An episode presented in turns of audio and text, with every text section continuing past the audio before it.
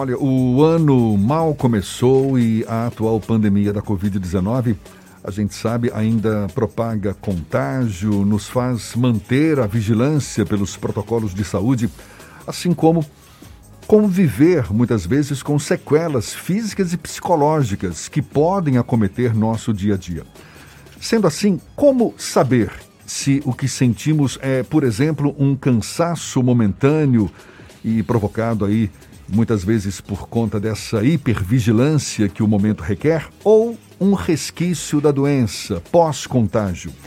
É sobre esse assunto que a gente conversa agora com a cofundadora da Psicologia Viva, integrante do grupo Conexa, a psicóloga Luciene Bandeira, nossa convidada aqui no Issa Bahia. Um prazer tê-la aqui conosco. Muito obrigado por aceitar nosso convite. Bom dia, Luciene. Bom dia, Jefferson. Bom dia, Fernando. Bom dia, ouvintes. É um prazer estar aqui. Prazer todo nosso. Acho que não é raro pessoas que relatam esse cansaço demasiado, um cansaço, uma fadiga mesmo. Isso depois de ter se infectado pelo coronavírus. E penso, fico eu aqui com meus botões, acho que a grande dúvida é saber quando a pessoa está sentindo de fato uma fadiga pandêmica ou uma fadiga, uma fadiga crônica não é? Uma fadiga crônica que, que não tem a ver necessariamente com resquícios da doença e assim procurar uma ajuda médica. Como é que a gente pode identificar, Luciene? A, a fadiga é um, um, estado de cansaço, né, que é, du, é, dura mais de seis meses. A, a, medicina ainda não conseguiu encontrar é, quais são as causas da fadiga crônica, é, mas a gente sabe que alguns fatores podem contribuir para esse quadro, né? Podem ser fatores metabólicos, neurológicos é, e também alguns quadros de, de infecção viral. Então, a, a, a, fadiga, a fadiga pandêmica, ela é uma forma de fadiga, de fadiga crônica, uma manifestação da fadiga crônica. Só que nesse caso, a gente sabe que ela é ligada ao Covid. Né? Então, normalmente, é, o que a gente está chamando de fadiga pandêmica é um quadro de, de cansaço extremo, que pode é, vir com irritabilidade, problemas de sono, oscilações de humor, é, normalmente é, pós um quadro de Covid. Porém, a, a OMS também já está é, considerando um quadro emocional é, como fadiga pandêmica também, mesmo em pessoas que não tiveram, não foram contaminadas, não tiveram a, a Covid-19. Mas existem características diferentes entre os sintomas de quem passa por uma fadiga pandêmica ou uma fadiga crônica, Luciene? A diferença básica é, é, é, é o fator Covid, né? Os sintomas são muito parecidos, né? A, a não ser nessa, nessa outra fadiga que a gente está considerando que é mais emocional, que é mais é, né, relacionada à saúde mental, essa sim, ela tem alguns, alguns outros fatores. Né? Então, ela, ela vai apresentar sintomas de melancolia, além da exaustão física, né? A fadiga crônica é a exaustão física. Ela é incapacitante, prejudica o dia a dia da pessoa, mas a pandêmica ela pode vir junto com melancolia, com com desinteresse, com oscilações de humor, ansiedade, irritabilidade, perturbações de sono e muito medo. Então, o, o, o que caracteriza a fadiga pandêmica é, é, é, é, o, é, o, fato das pessoas estarem já há dois anos nessa situação que a gente está, né? E, e, um quadro de, de exaustão é, emocional também, que vem em decorrência de tanta mudança que aconteceu na nossa vida, né? de tantas adaptações que nós precisamos fazer. Existem algumas estratégias que uma pessoa pode adotar para tentar evitar chegar a esse nível de uma fadiga crônica e fadiga pandêmica, ou isso somente com o acompanhamento é, psicológico de um, de um profissional da área? É possível evitar chegar a esse ponto?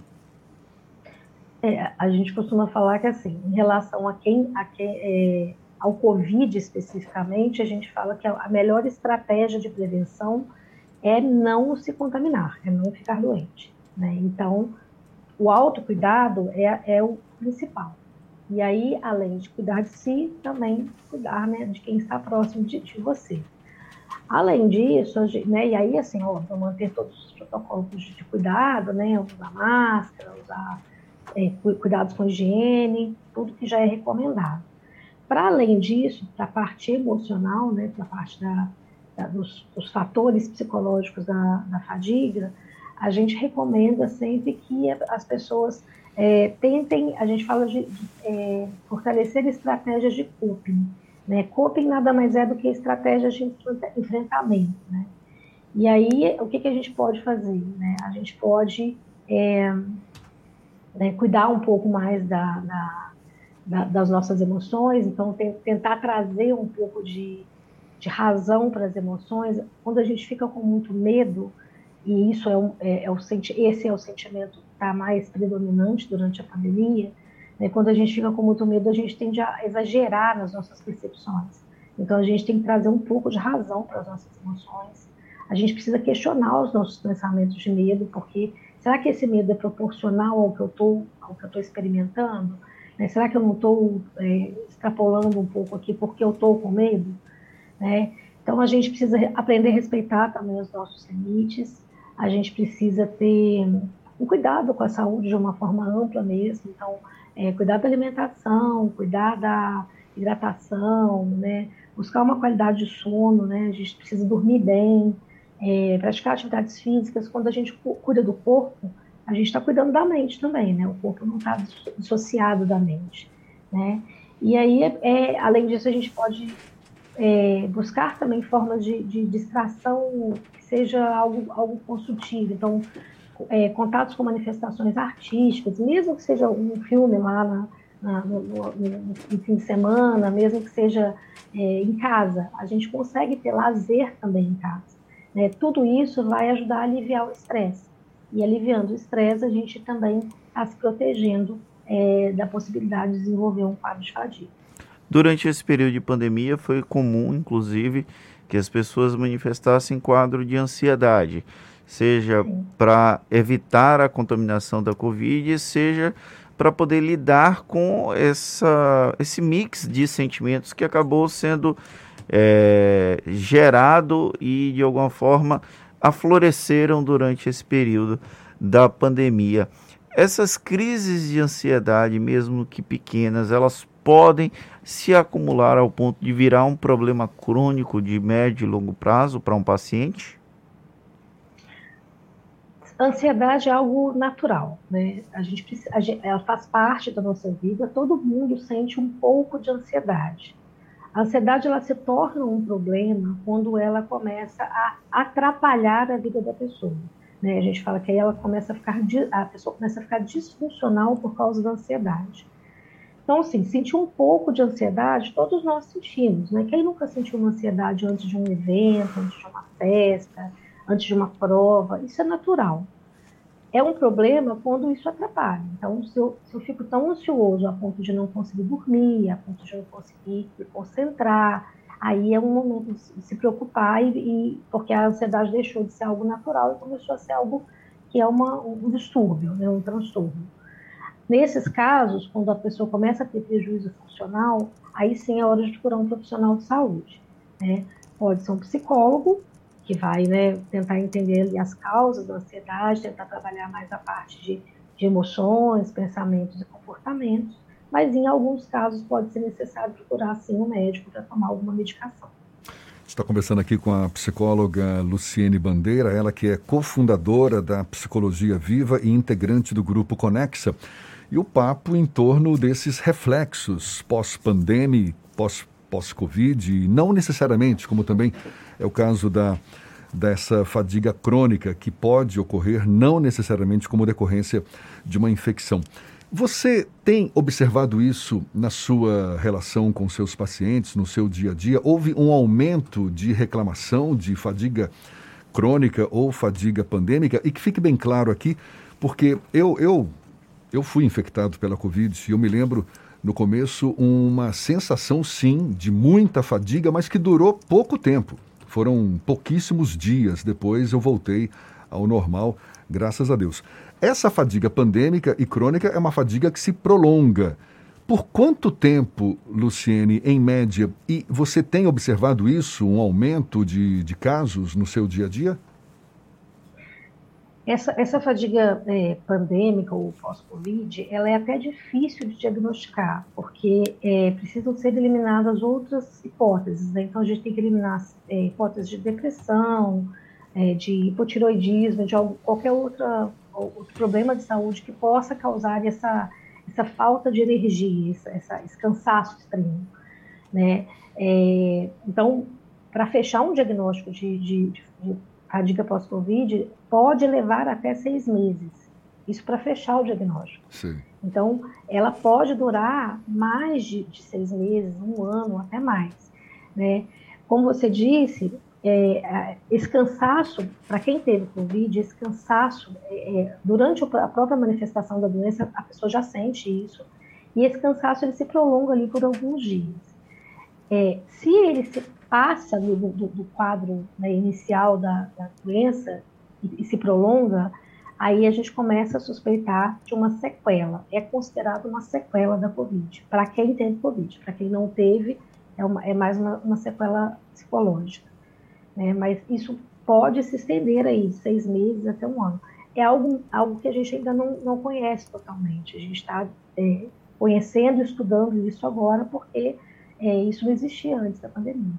É, e, e, essa preocupação, esse excesso de cuidados, porque seja fadiga pandêmica ou fadiga crônica, não necessariamente ligada ao coronavírus, a pandêmica não vai deixar de ser uma crônica também, não é? Porque Sim. vai se prolongar durante muito tempo. Mas essa fadiga crônica que não tem relação especificamente com a infecção, ela pode ser resultante desse excesso de preocupação, desse excesso de cuidados, ou seja, cansei dessa pandemia, já não aguento mais ter que lidar com essa Covid. Isso é, é, é um fator de risco para que a pessoa fique ali, de fato, com essa sensação de fadiga prolongada?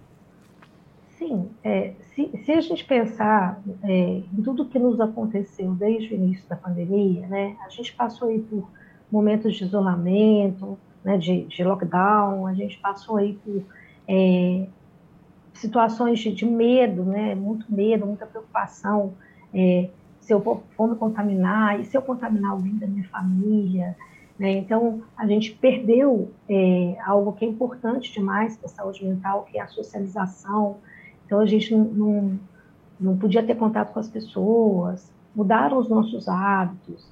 É, a gente passou a trabalhar remoto, né? durante um bom período a gente trabalhou remoto, e isso também é, acaba gerando uma sobrecarga de trabalho, porque a gente não tem ali os ritos, né?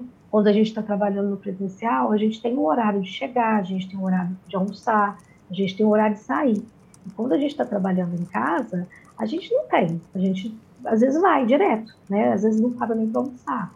Então, esse cansaço também, esse excesso de trabalho, tudo isso pode, pode, pode é, propiciar as condições que a gente tem um estresse elevado que vai gerar fadiga.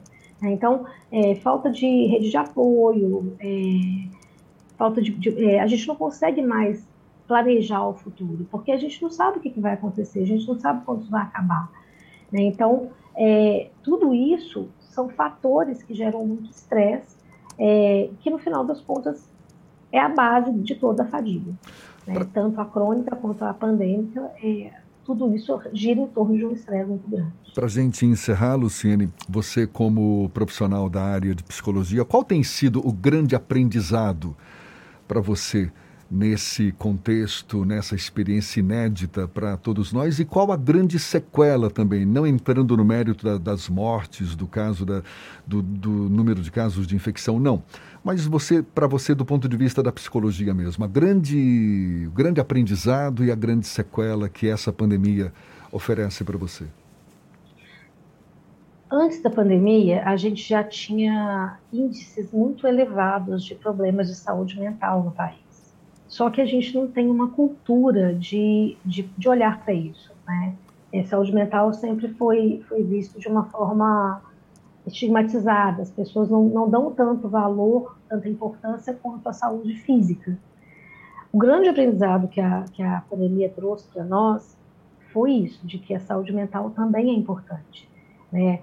Os quadros de ansiedade que surgiram, os quadros de estresse, né? a gente teve aumento de casos de alcoolismo, teve muitos, muitos é, transtornos emocionais é, eclodiram de forma mais visível durante a pandemia. Então, eu acho que o grande aprendizado que fica para todos é de que a gente também precisa cuidar da nossa saúde emocional, da nossa saúde mental. E a grande sequela que eu acho que, que pode ficar é, é, é, é a consequência do estresse, do, do, do, porque a gente, a, a, pandemia ela é considerada uma catástrofe, assim, é um, como se fosse um desastre. E a gente está exposto a isso há um longo tempo. Né? Então, a gente está vivendo um estresse quase que, que, crônico, porque ele foi agudo no início e agora ele está se cronificando. Então, para mim, a grande sequela vai ser emocional e vai ser resultante desse estresse prolongado que a gente está vivendo. Tá certo, muito obrigado, Luciene Bandeira, psicóloga, cofundadora da Psicologia Viva, integrante do Grupo Conexa. Muito obrigado pela sua disponibilidade, pela atenção dada aos nossos ouvintes. Bom dia e até uma próxima, então. Obrigada, um abraço. Olha, essa conversa também vai estar disponível logo mais na íntegra nos nossos canais no YouTube, Spotify, iTunes, Deezer e Instagram. Agora são 7h45 na tarde FM.